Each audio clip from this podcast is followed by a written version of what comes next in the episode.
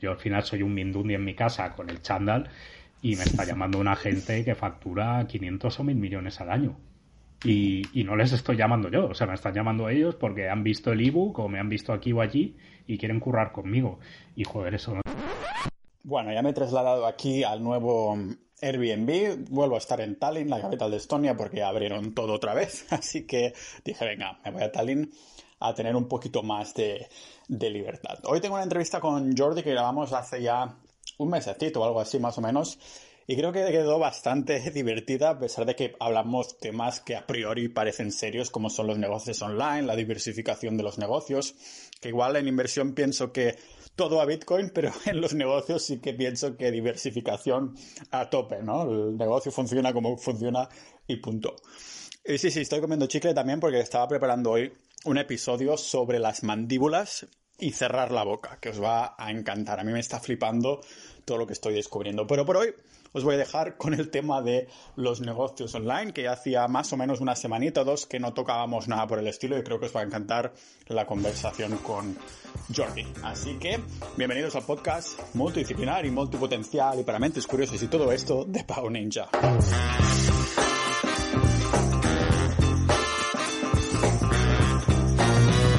No sé qué pasa últimamente, que estoy con la gente que estamos grabando charlas, todos son padres y, y demás. No sé si es que yo voy tarde o es que me estoy, no, no sé qué, o es uno de los, a lo mejor es uno de los factores de éxito en Internet, ¿no? De tener niños. Es... Ahora, o sea, a ver, eh, tú puedes hacer un podcast a la semana porque no tienes niños. Yo puedo hacer una entrevista a la semana porque no tengo niños, pero si tengo que hacer yo el podcast...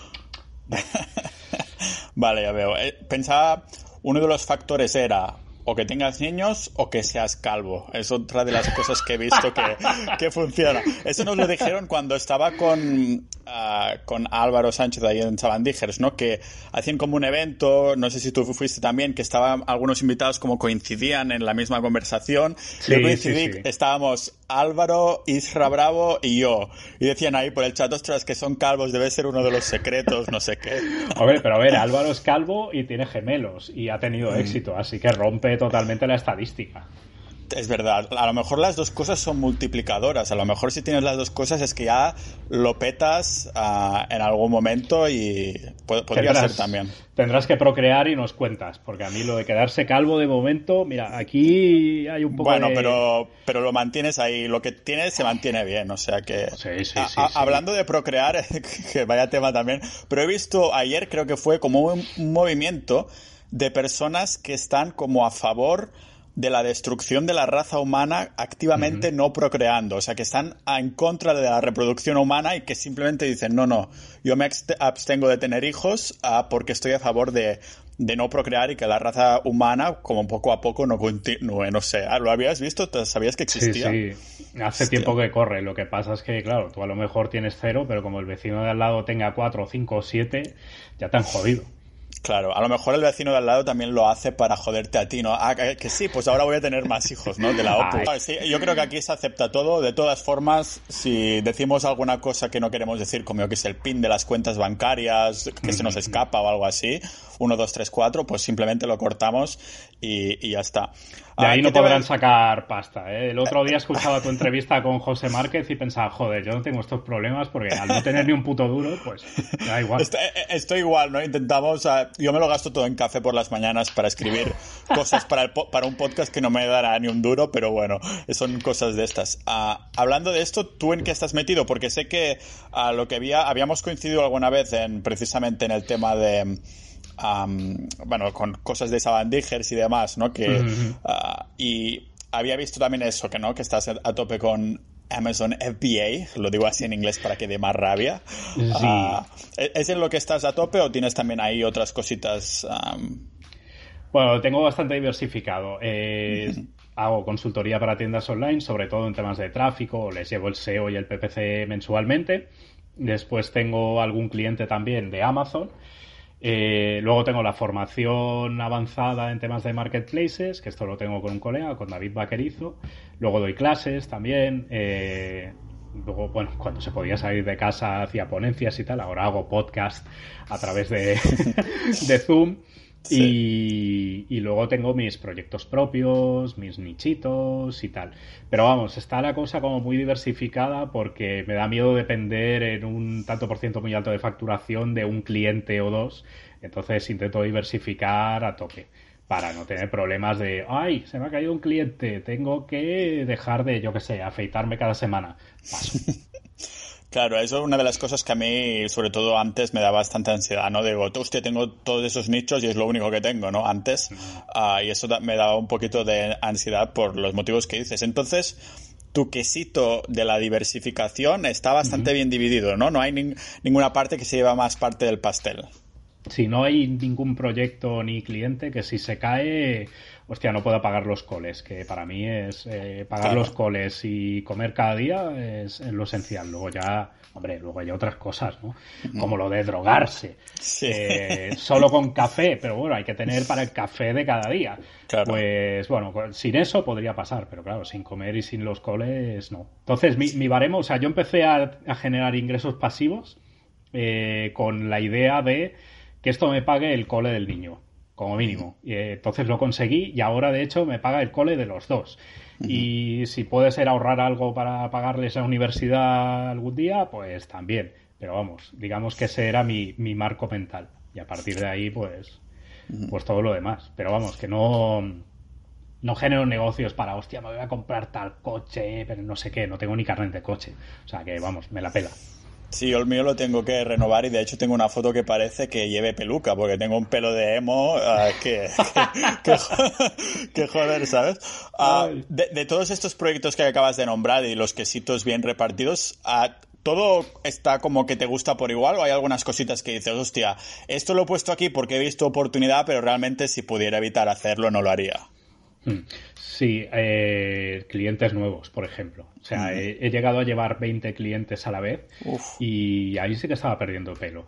Entonces, ahora me he quedado con 6, 7, eh, que son los de toda la vida. Y hace un año que no cojo proyectos nuevos. A lo mejor ahora cojo uno eh, nuevo, pero porque es un cliente tochísimo de los que facturan 4.000 millones al año en, en offline más online y ese es como que, vamos, como que me la pone muy de cemento y, me mola hacerlo. Pero si puedo evitar eso, ya no por el llevar clientes, ¿eh? es sobre todo por las reuniones y los viajes y tal. Oh. O sea, era, me daba mucho palo eso. Ha tenido que venir una pandemia mundial para parar máquinas y decir, hostia, hasta aquí lo de tres reuniones diarias, que si pillar la moto y hacer dos horas de carretera para ir a un polígono y perder toda la mañana y tal o viajes en avión, en tren y eso, que la verdad, o sea, puntualmente está bien, pero cuando tienes que hacerlo sí o sí, piensas, coño, ¿para qué tantos años intentando ser mi propio jefe para acabar esclavizado entre comillas de otra manera? Es recuerdo una semana y media hace un año o dos que cogí, creo que fue 11 aviones en una semana y media y, y, se acabó esos días y pensé, pero qué coño estoy haciendo. O sea, me he pasado más tiempo metido en un avión que jugando con mis hijos. Y para eso quiero ser mi propio jefe, a tomar por culo. Entonces, las reuniones mejor por internet y con gaseosa. Pero ¿ha sido, ¿ha sido la pandemia que te ha hecho parar o es que hubieras continuado si no hubiera sido por la pandemia? ¿O te lo estabas planteando? ¿Estabas ahí a ver qué hago y tal y la pandemia de pronto te pilla o cómo funciona? Hombre, yo ya estaba hasta la polla antes de la pandemia. Lo que pasa es que, claro, eh, con la pandemia tienes la excusa de, uy, no podemos salir de casa, entonces mm. vamos a parar y tal. Pero si no llega a haber pandemia, a lo mejor sigo con el mismo ritmo o intentando quitarme cosas de, de encima, pero no, no podía sacármelo todo de un día para el otro, digamos. O sea, empezaban las semanas con el calendar lleno. Y, hostia, eso tampoco es vida. Y a estos clientes supongo que ya les has podido vender un poquito la moto de, oye, que mira que con la pandemia todo sale bien igual, a tal vez cuando termine esto yo seguiré en mi casa y trabajamos igual, ¿no?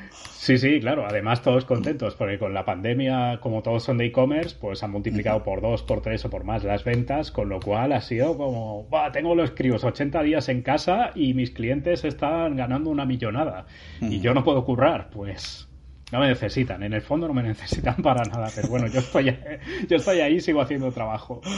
¿Y estos clientes son de e-commerce en concreto? De, o sea, los clientes que tienes son solo e-commerce, todo lo otro que haces es un poco más proyectos ah, que van en dirección a, formaciones, proyectos propios y cosas así.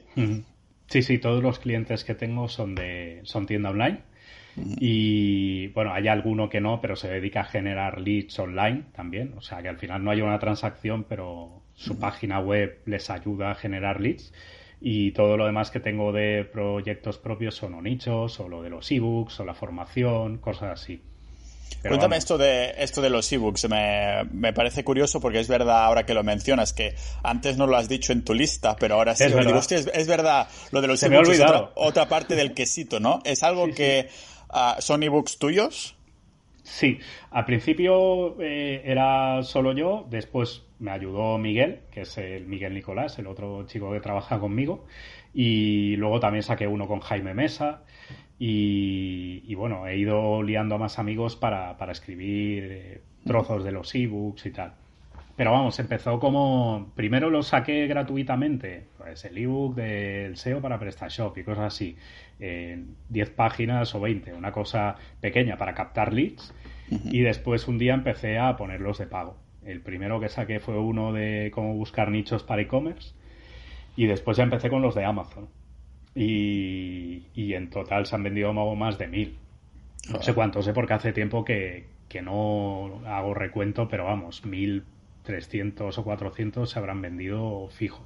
Es una patita más, pero claro, como todo producto, eh, infoproducto, digamos, eh, tiene un pico para arriba y después va bajando y se queda en unos ingresos que, bueno, son un complemento más.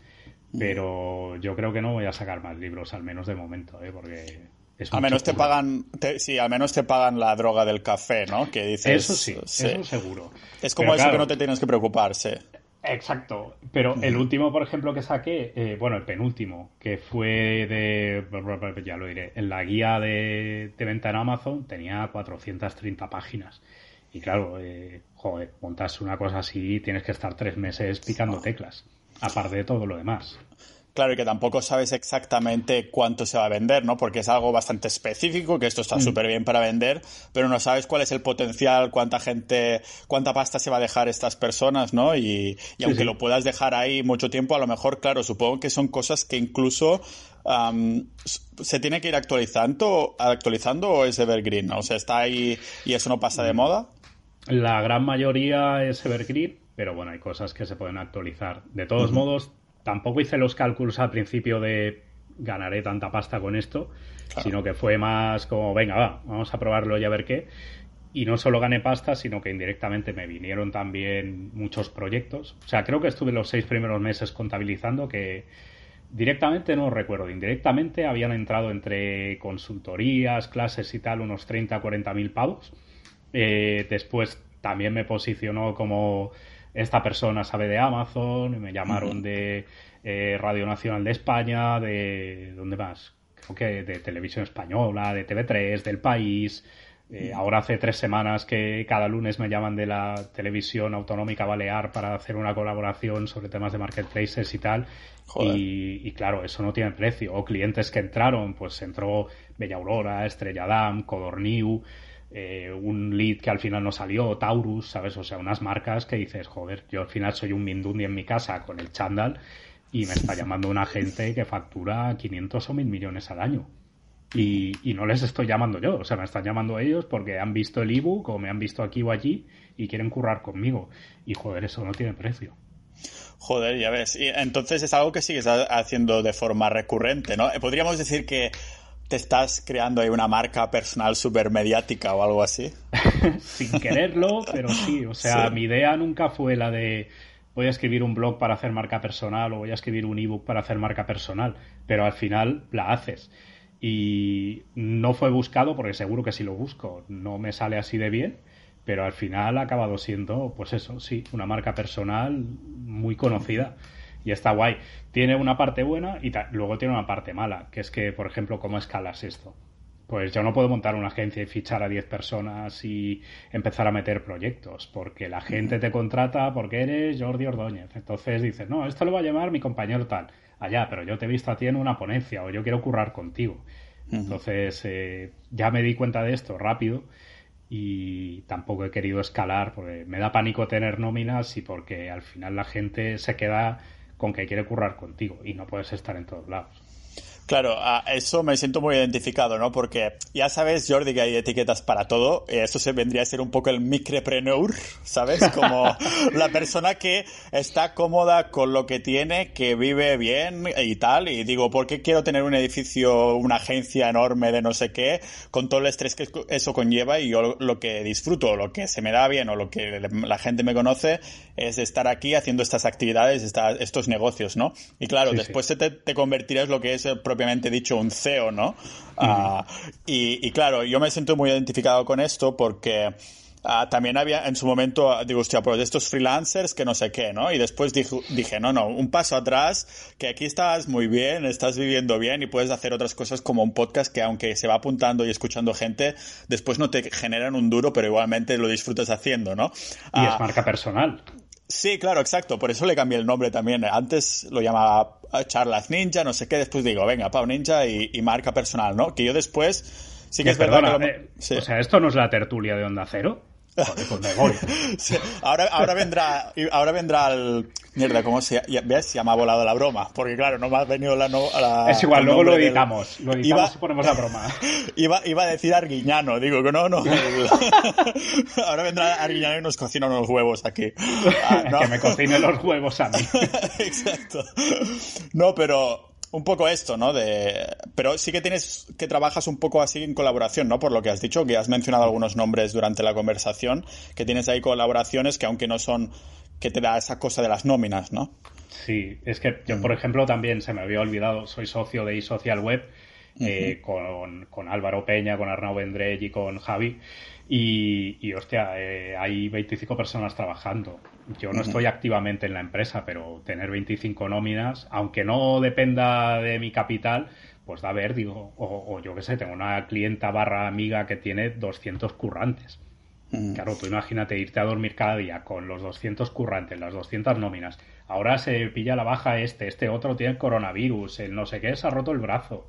O sea, yo es que vamos, así no viviría.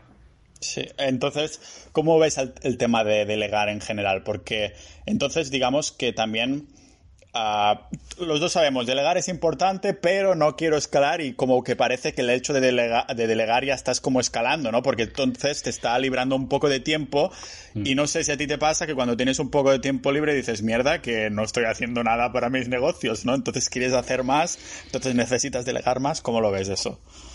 Eso se te pasa normalmente cuando tienes dos enanos diciendo papi, papi, papi todo el rato. Pero, pero sí he estado en esa situación ¿eh? también de, madre mía, llevo cinco minutos sin hacer nada, se me va a hundir la facturación. Y hay que mirárselo con perspectiva, mirar los números y decir, a ver, hay días que curro más horas eh, para compensar estos días en los que me voy a tocar los huevos. Y ya está porque no quiero trabajar 14 horas al día, aunque podría y me encanta, pero paso, paso. Ya lo he hecho, incluso más de 14 horas, y paso olímpicamente. No lo haría para otro y tampoco lo pienso hacer para mí porque, porque al final si tienes las necesidades vitales cubiertas como casa, comida, cole de los críos y tal, todo lo demás es accesorio. A veces pienso que, que joder, yo me podría ir con una mochila a cualquier parte del mundo.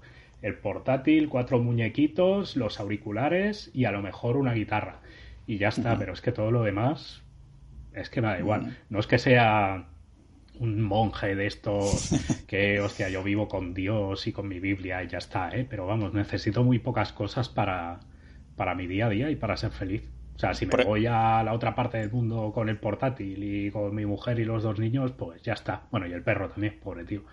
Eh, y ya está. Claro, claro. Eh, igualmente, el, aunque disfrutes de estas 14 o más horas, igualmente, aunque lo hicieras aparte de que necesitas el tiempo para la familia y demás, pues te petaría la cabeza, ¿no? También tanta pantalla y mm. estas cosas, porque todo es pantalla como yo, ¿no? Supongo. Sí, sí, sí. Vale. Y tengo curiosidad también, entonces, ah, con todos estos quesitos, esa separación como micropreneur que eres, ah, ¿cómo te estructuras el día, no? Porque si ah, tocas tantos, tantos cables, tantos temas, ¿es más de que un día una cosa o dos cosas, otro día otra cosa, una cosa, o es un día un poquito de todo y vas haciendo así de forma lineal? Normalmente es eh, un poco de esto un día, un poco de esto este otro, pero después hay muchas cosas que no dependen de ti. Hay fuegos de clientes de, hostia, necesitamos esto, o la competencia ha sacado tal cosa, tenemos que contraatacar y tal, y esas cosas te rompen el esquema del día. Pero cada vez me pasa menos. Ah, claro, antes cuando tenía 20 clientes, pues me pasaba constantemente. Pero ahora ya lo tengo todo como muy controlado. Y si veo que se me descontrola, enseguida pido ayuda, eh, Miguel, tío, ayúdame con esto. O mi mujer también, que tenemos algunos clientes en común. Pues hostia, échame un cable con tal cosa. Pero mm, no quiero volver a la dinámica de necesito muchos clientes para facturar y ganar más, pero entonces se me descontrola la cosa y el servicio que das es peor o esto es un sin vivir. Vamos, como que no me apetece nada. También porque vengo del mundo de la publicidad, que era eso constantemente que vas con la manguera apagando fuegos todo el día y, me da mucho palo. es que no es vida. Claro, cuando dices publicidad, yo tengo, supongo que debe ser el estereotipo, ¿no? Te imaginas a cuatro tipos ahí en una mesa sacando, haciendo brainstorming de un eslogan o una idea de algo así y dices que es apagar fuegos, porque claro, yo estoy totalmente perdido en este sentido. Bueno, eh, publicidad en los 60-70 es lo que hacían los de Mad Men, ¿no? Del whisky, claro, lo miré hace nada. Sí, sí.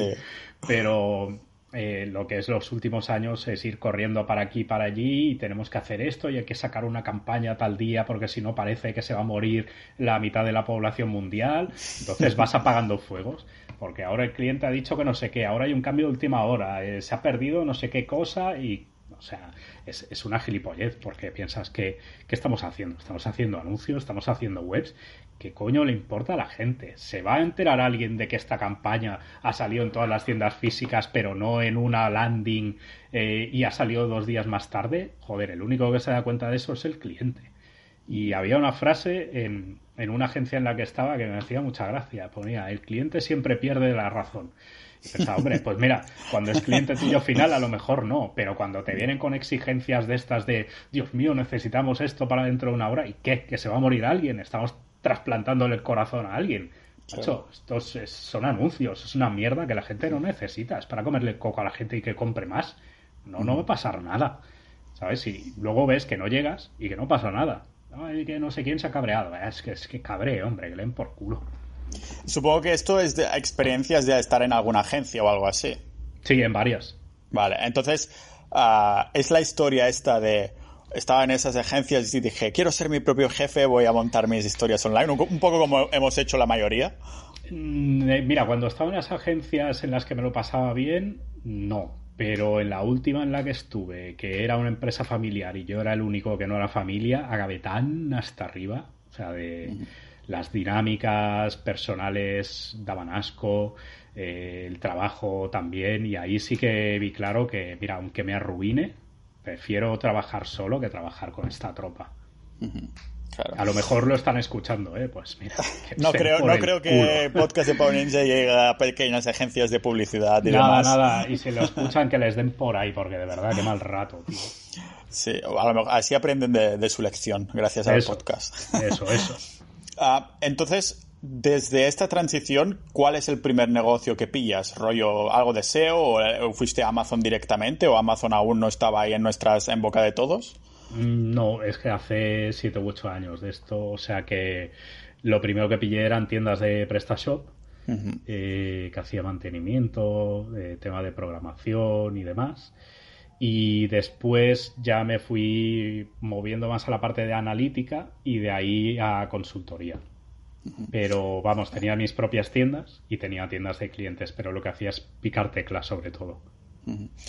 Porque estos clientes de e-commerce, cuando dices e-commerce, te refieres a que ah, tienen sus propios productos, sus propias e-commerce, sus propios ah, tal online, y ellos manejan su logística y estas cosas, ¿no? No es que Amazon esté metido por el medio, porque me gustaría hablar contigo de esto, de la, un poco la guerra Amazon, ¿no? Porque siempre da bastante que, que hablar. Son clientes que están sin Amazon por el medio, ¿no? O también están ahí. Los hay que venden en Amazon y los hay que no.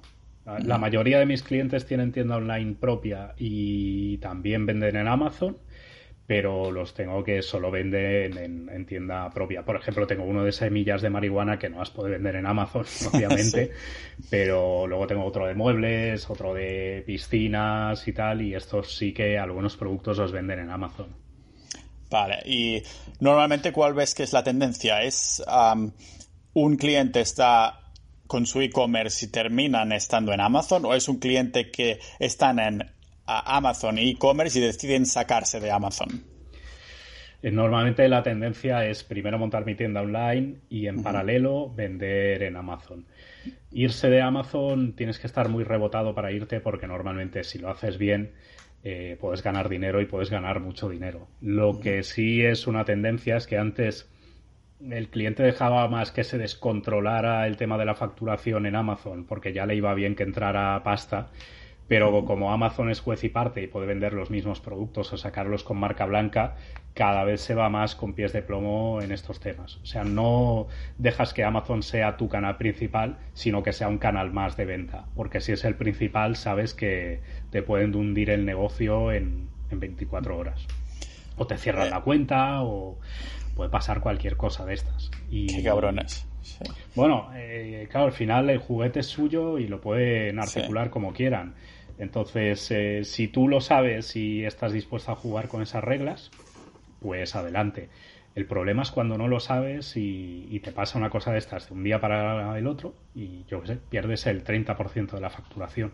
Claro, que haces? Eh, tienes que echar a gente, porque esto no es un ERTE de, bueno, ya recuperaremos la cuenta y ya. O sea, a lo mejor no recuperas la cuenta nunca. O no recuperas la facturación que tenías nunca eh, de, eh, respecto al momento en el que Amazon sacó un producto competencia directa con su marca blanca. Entonces tienes que diversificarlo todo lo que puedas. Y sobre todo que tu canal principal de ventas sea tu tienda online, que es lo único que puedes controlar casi al 100%. Sí, que al fin y al cabo hay los hilos de este tipo, yo que sé, el hosting, la web, el WordPress, todas estas cosas, pero que es una minucia comparado con todo el poder que le estarías dando a Amazon si solo estás metido ahí, ¿no? Ah, el precio del, del producto final ¿Termina siendo el mismo el que pones en Amazon que el de tu tienda o en Amazon tiene que ser más barato o más caro por algún motivo? Oficialmente puedes poner el precio que quieras. Eh, extraoficialmente es posible que si tú tienes el producto más barato en tu página web, Amazon eh, te baje los rankings o te quite la buy box del producto. O sea, eh, eso no se puede demostrar porque no hay una base científica detrás de hago esto, pasa esto, otro. Pero toda la gente que lo ha probado les ha acabado pasando lo mismo. Porque cuando tú entras a vender en Amazon, ellos no solo monitorean el precio de los sellers de dentro de su ecosistema, sino que también miran pues a qué precio se está vendiendo ese producto en MediaMarkt, en Cdiscount, en Worten, etcétera, y también en tu página web. Entonces, si ellos ven que tu producto tiene un cierto volumen y que lo estás poniendo más barato en tu página web, eso puede tener repercusiones. Ya te digo, de forma extraoficial, ¿eh? y no, no lo puedo demostrar, pero las pruebas que hemos hecho con clientes siempre han dado eso. Yo te creo, Jordi, porque estas teorías conspiranoicas que están ah, centradas en la tecnología y los grandes, a estas grandes empresas terminan siempre siendo verdad, ¿no? Son como todas esas teorías de SEO de Google que nadie dice, Google dice una cosa extraoficial, oficialmente, pero extraoficialmente haces experimentos y siempre sale la cosa extraoficial que ellos dicen que no es verdad, ¿no? Mm, claro, en el tema de Amazon supongo que seguirá la misma tendencia de si tú nos jodes, pues nosotros te jodemos más a ti. Ah, sí, sí, sí, obviamente. A ver, es que para ellos eres nada. O sea, si ya se cabrea un poco cuando Nike se va de la plataforma, pues imagínate si me voy yo. ¿Se cabrearon pocos? ¿Nike se fue o cómo fue esto? Sí, Nike se fue porque estaba harto de las condiciones que tenían Amazon y de las falsificaciones, de, que cuando ellos te compran el stock eh, no respetan el precio recomendado por el fabricante y claro, llegó un punto que dijeron, mira, yo centro los esfuerzos es mi tienda online, yo pongo los precios, pongo la logística, la base de clientes es mía y adiós muy buenas. Pero claro, si, si Nike llega a esa conclusión y a Amazon le da igual, prácticamente porque han vendido lo mismo o más, pues imagínate si me voy yo. ¿Cuál ves que está siendo un poco la, la dirección en este sentido de, de, Amazon? Porque todo, cada vez más hay. Todo el mundo tiene una cuenta en Amazon, sobre todo si estás pululando por internet. ¿Alguna vez has comprado en Amazon? Um, y la tendencia es como que se está creando una especie de monstruo, ¿no? Uh, que da miedo a los que están involucrados de alguna manera de a ver qué va hacia dónde va a tirar la cosa si tengo mis propios productos está siempre ahí con la competición, una amiga con la competencia y demás, ah, pero a la vez, claro, para el consumidor ah, es como mega cómodo ir directamente a Amazon y encontrar ahí lo que sea, ¿no? Y que encima, uh, eso también se ha dicho mucho, ¿no? De que, aunque ellos creo que han dicho que no, corrígeme si me equivoco, pero que se está creando todas estas marcas blancas que, que comentabas, que utilizaban los datos que tenían de sus clientes para crear sus marcas blancas y, saber lo que tienen que crear, ¿no? ¿Esto también es una teoría media conspiranoica o realmente han dicho, sí, sí, os estamos robando todos los datos? Bueno, no lo han dicho, pero vamos, se sabe y de hecho esta semana pasada eh, competencia de la Unión Europea ya encontró indicios y va a presentar cargos contra Amazon y en Estados Unidos Antitrust también les está investigando y, y está investigando exactamente lo mismo. Que es que, a ver, si tú te miras el catálogo de productos de marca blanca de Amazon, no hay ningún producto en el que arriesguen de, anda, vamos a ver qué pasa si, bueno, sí, con el Kindle, el Amazon Echo, el Fire Stick y estas cosas, sí, pero con todo lo demás, o sea, no han sacado un cargador de iPhone, unas pilas AA, eh, para ver qué pasaba. O sea, saben exactamente lo que pasará, saben cuánto se vende, quién lo compra, pueden comunicarse con la persona que lo compra y decirles, mira, ahora tienes nuestras pilas de marca blanca son más baratas, se pueden meter en las fichas de producto de la competencia y meter un link debajo del, del nombre del producto y poner mira otros productos parecidos de nuestra marca blanca y de hecho lo hacen. O sea que vamos, eh, se están aprovechando totalmente. Lo que pasa es que es lo de siempre, ¿qué les va a caer? ¿Mil millones de multa? ¿Dos mil? Pues mira, ahora hace un rato estaba mirando cuánto llevan facturado este año y llevan 260 billones de dólares. A poco que que pagues una multa o dos, es que te da igual, porque, vamos, es que está todo pagado ya. O sea que de algún modo ves que la tendencia será de que el monstruo irá creciendo hasta que será un poco el que guiará nuestra vida en el día a día de cuando hacemos compras por internet y demás, tal vez, ¿no? Sí, es que ya lo están haciendo y de hecho cada vez están más dentro de nuestra casa con los dispositivos de voz, que si ahora eh, las cámaras de vigilancia, que si el ring para abrirle la puerta automáticamente al mensajero de Amazon cuando llega. Cada vez están más presentes en micromomentos de nuestra vida y vamos, eh, la tendencia es ir entrando todavía más y todavía más. Hace un mes sacaron una báscula, tú puedes ponerle los productos encima y, asocias ese producto con una ficha de producto de Amazon y cuando se te está acabando, cuando detecta que hay poco peso encima de la báscula, ya sabe que quedan tres o cuatro unidades y pide otra vez. Claro, o sea, si están metidos en tu cocina, en tu cuarto de baño o en tu, yo qué sé, en tu cama porque tienes el altavoz de, de Amazon al lado, que ya han dicho que te escuchan y que puedes borrar las conversaciones y tales, están metidos en todos lados. Y esto solo puede ir a peor. Y esto a nivel de... Sí, perdona. No, no, que creo que tiene que pasar algo mega grave. Tipo, mira, es que han pillado a Jeff Bezos financiando a terroristas, ¿sabes? O algo así. Eh, para que la gente diga, oh, no pienso comprar nunca más en Amazon. Y aún así, o sea, yo creo que este tío se podía comer un bebé en, Times Square y que lo viese todo el mundo y la gente seguiría comprando.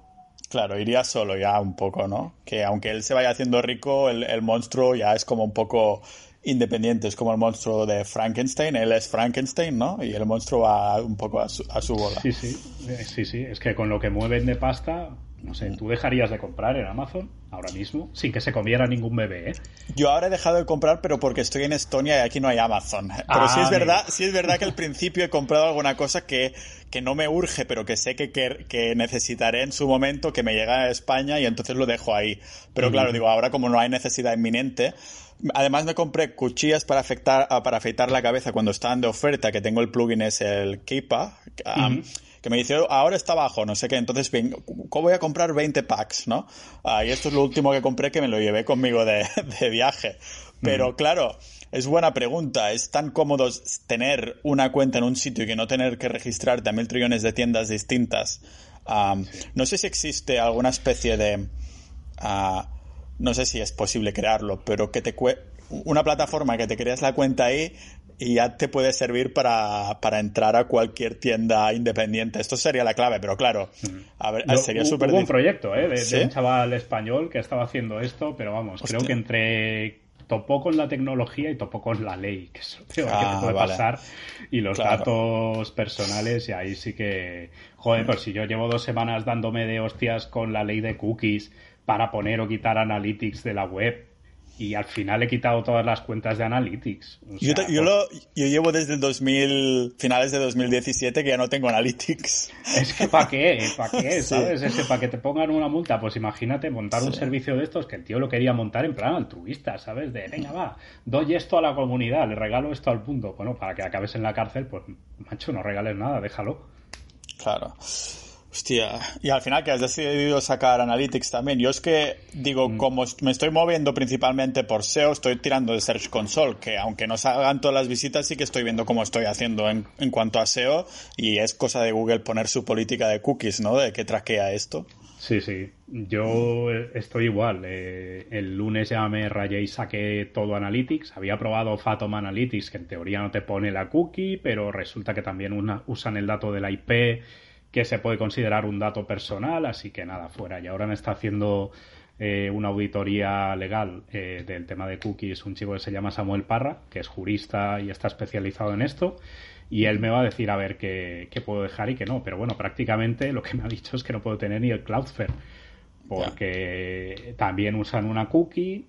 Como es externa, no puedo pararla antes de que se cargue el site y pedirle permiso al, al usuario. Así que yo qué sé, tío, a lo mejor lo quito todo y ya está. Yo me guío ya por Search Console, por Hrefs y tal, y suficiente. Sí, yo es lo que estoy haciendo y me di, me di cuenta que me fue un poco mejor en el sentido de que no tenía esa parálisis por análisis, ¿no?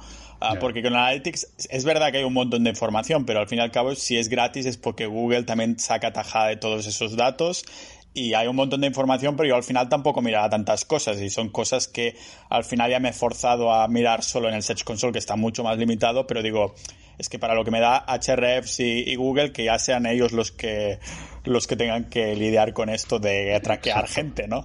Sí, sí, sí, tal cual. O sea, por ejemplo, para un cliente de e-commerce es impensable que se lo quite.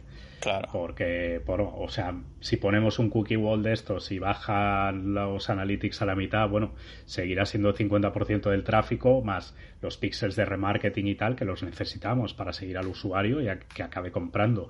Pero si no los necesitas, tipo en mis webs, pues mira, fuera, tío. O sea, el día que vea que bajan los pedidos de los nichos en Amazon ya sabré que ha pasado algo.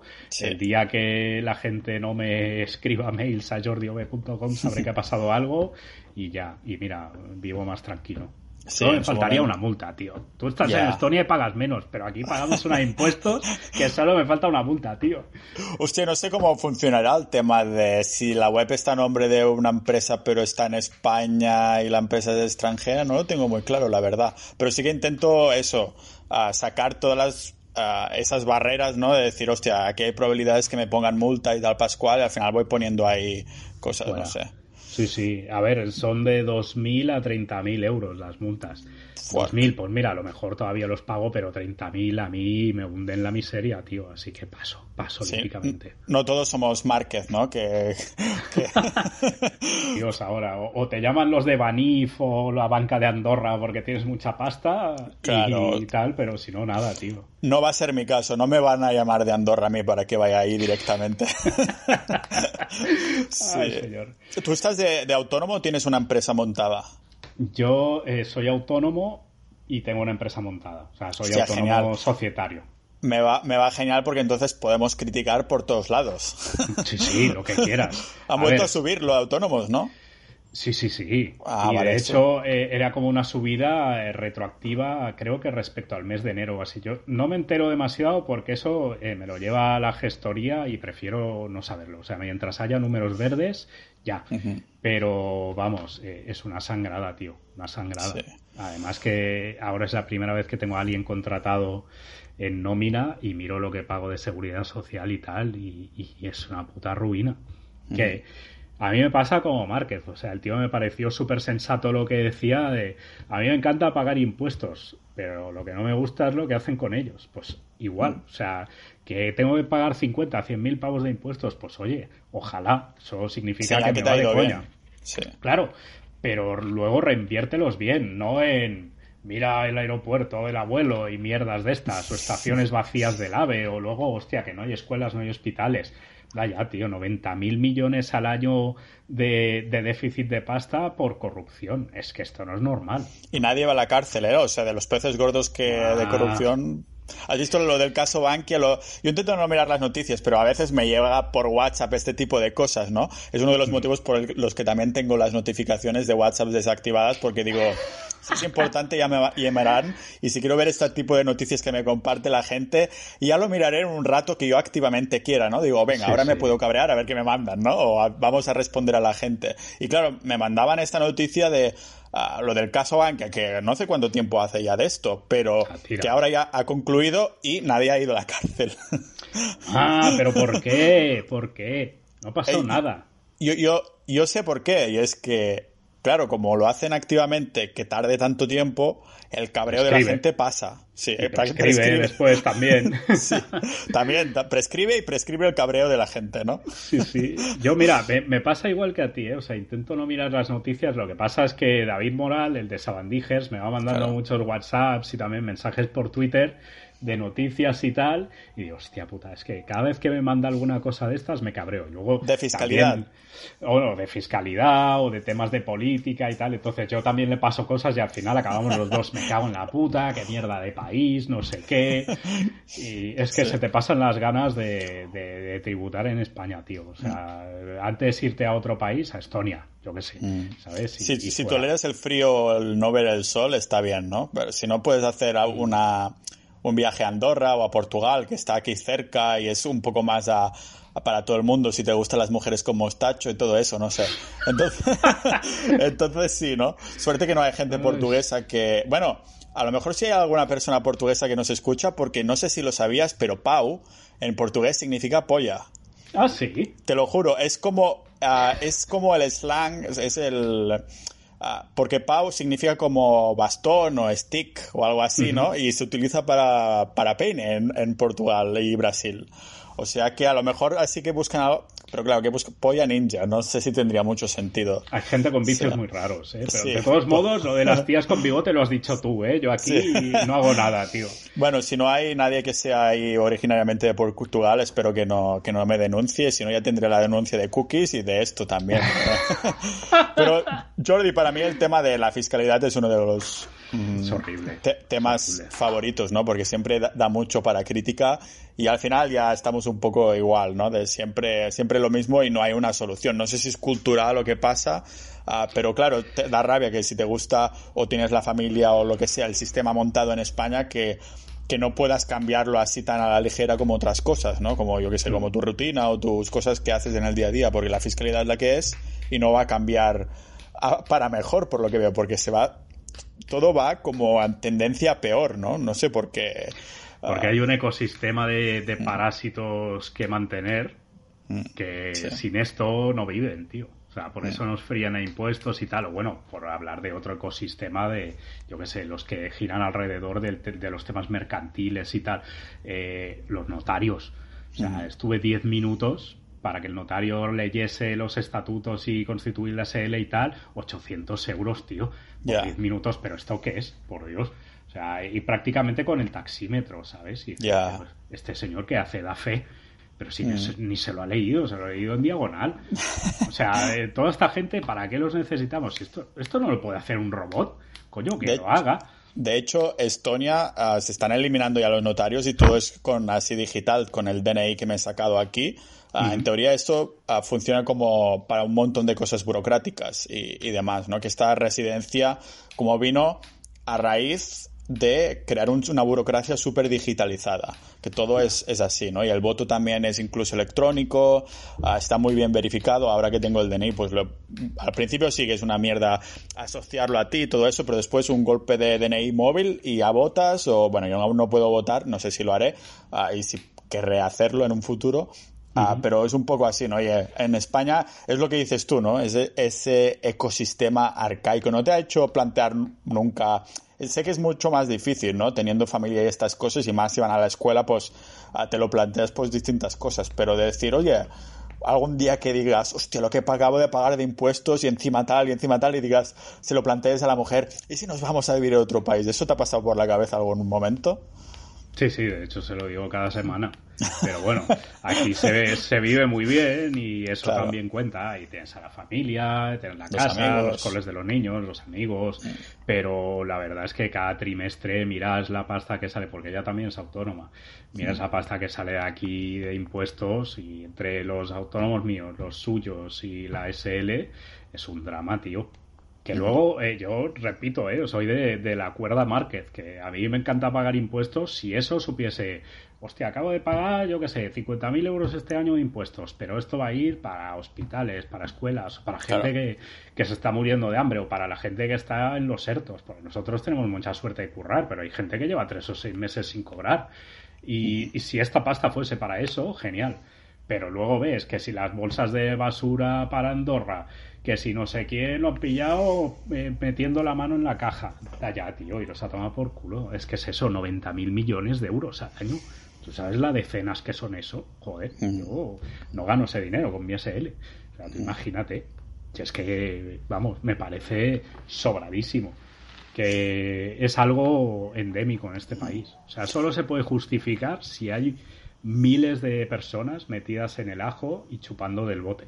Porque si no, es injustificable. Yo siempre que estoy ahí promoviendo ideas de ingeniería fiscal, de cosas así, de qué países se pagan menos impuestos, de cosas así, ¿no? Pero al fin y al cabo, si me he ido a Estonia y no, yo que sé, Emiratos Árabes o sitios donde pagaría 0% de impuestos, en Estonia se paga un 20% de impuestos planos. Es la, el país que tiene menos deuda de, de toda Europa y, y si ves la creación de Estonia como país, que tiene apenas 30 años, ah, va como en lineal hacia arriba en cuanto a mejora, digamos. Ah, ah, o sea, es un poco de voy a pagar un poquito de impuestos, 20% del sueldo que me paguen. Y a mí me parece totalmente justo, 20% planos. Aunque me pagara un millón de euros, que ojalá los tuviera, pero que sería 20% plano, ¿no? Ah, y además ves que va a que el país vaya mejorando de una forma lineal, poquito a poco, pero sin prisa, pero sin pausa. Va aumentando todos los rankings, todos esos marcadores que ha superado a todos ya en a España y entonces, claro, dice, aquí va un poco más alineado, pero después dices, mierda, no hay sol. Uh, sí que puedes hacer amigos, pero no puedes hacer viejos nuevos amigos, ¿sabes? O sea, tus amigos y tu familia son la que es y estarán donde están, no te van a seguir toda la familia extensa. La familia más reducida, pues lógicamente sí, ¿no? Porque vosotros lleváis la batuta de eso. Ah, pero entiendo totalmente eso de que, hostia, que cuando tienes una vida tan bien formada y solidificada es como que te, tienes un push-pull de los dos sitios. Dices, hostia, es que me iría, pero no me iría por estos dos motivos, ¿no? Y entiendo que sea algo súper... Mm, que creo que los políticos incluso que juegan por ahí, ¿no? De que saben que la gente no es tan fácil irse a, a nivel un poco psicológico, social y, todo eso. De si no todo el mundo pues se hubiera ido ya, ¿no? Si, si no tienes un puto duro, porque te vas y ¿qué haces? Claro, vete a Estonia sin un puto duro. Mira, me voy a Estonia porque hace medio año que no cobro, porque estoy en un ERTE y yo no, he visto un duro. Sí, ¿vale? ¿Y mm. con, qué dinero me voy? O te lo pagan los padres o, te haces un GoFundMe de estos o vamos. El banco de Márquez a lo mejor te lo puedo financiar. Hostia, pobre Márquez, eh, tío, respect eh, desde aquí. No, mucho respeto. Solo una Se lo, dije, se lo dije yo. De hecho, creo que va a sacar ahora un podcast sobre, sobre SEO que, que, ya le dije, hostia, pues cualquier pregunta ya sabes, aunque bueno, yo no soy tampoco la mejor persona para preguntar en cuanto a cosas técnicas cualitativas en este sentido. Ah, ¿Tú consumes mucha info de esto? O sea, estás, supongo que escuchas Sabandijers, ¿no? Ah, porque claro, estás trabajando, ahora no 14 horas, aunque algunos días sí, pero estás ahí, yo qué sé, con tus podcasts o leyendo cositas o tal de relacionado. Leyendo sí, pero mientras curro podcast no puedo escuchar porque me, me desconcentra y aparte es que no mm. estoy por el podcast tampoco. Claro. Entonces lo que suelo hacer es eh, música todo el rato. Cuando hago un parón o así sí que escucho, pues yo qué sé, los audios de WhatsApp, los podcasts o los boletines de noticias. Y luego cuando vuelvo del cole, de dejar a los niños y tal, también escucho podcast y el fin de en el parque pues hay ratos que, hostia, estoy media hora en el columpio con el peque. Pues me pongo un auricular y escucho, pues yo qué sé, todo el podcast tuyo, el de Sabandijers, el de PubliSwitch o podcast americanos sobre temas de Amazon y tal. Pero bueno, tampoco, no soy súper podcastero, ¿eh? soy más de escuchar música. Tengo mm. mi lista de Spotify de... ¿El qué, perdona? ¿Chill Step o algo en plan super heavy metal y demás? No, es... a ver, hay de todo, ¿eh? Desde pop hasta black metal, death metal, todas las variantes del metal. Variante. O los chichos, la música electrónica también me mola, el country... Eh, no sé, es que me gustan muchas cosas. El reggaetón, por ejemplo, no me parece ni música, cosas así. Yo, estoy igual. En mi playlist, mi playlist hay todo menos reggaetón. o sea, así, así se define mi música, todo menos reggaetón. y luego hay cosas que pilla el, algoritmo de Spotify porque tienes críos, ¿no? Entonces de repente te sale pues una canción de Alvin y las ardillas o el Baby Shark y cosas así. dices, claro. ¿Cómo se puede limpiar esto? Porque hay que, hay que coger un perfil limpio desde cero y, y eso es lo mismo que en Netflix, tío. Cuando se mete mi hijo, se ve enseguida, sale ahí la bruja, eh, yo que sé, el resplandor y tal, y de repente, hostia, la última de Poco Yo, o la última de Peppa Pig. Seguro que algún día te, ha caído. Por cierto, hablando de hijos, creo que te tienes que ir a buscarlos ya, ¿no? Sí, dentro de un ratito, sí, sí. Sí, por eso. Si quieres lo dejamos aquí por hoy, a ver si más adelante te, te vuelves a pasar, vamos ahí con tiempo. Me gusta, como estás en Barcelona, potencialmente, a ver si podemos hacer uno en directo cuando no haya tanta pandemia y tanta pandemia, ¿no? Como si fuera un poco ahí a, y a, hacerlo un poco así en directo, a dos cámaras y estas cosas, que es un poco la dirección que quiero que, vaya el podcast, ¿no? Así que, Jordi, muchas gracias por haber venido y un placer hablar contigo. A ti igualmente, ha sido muy guay.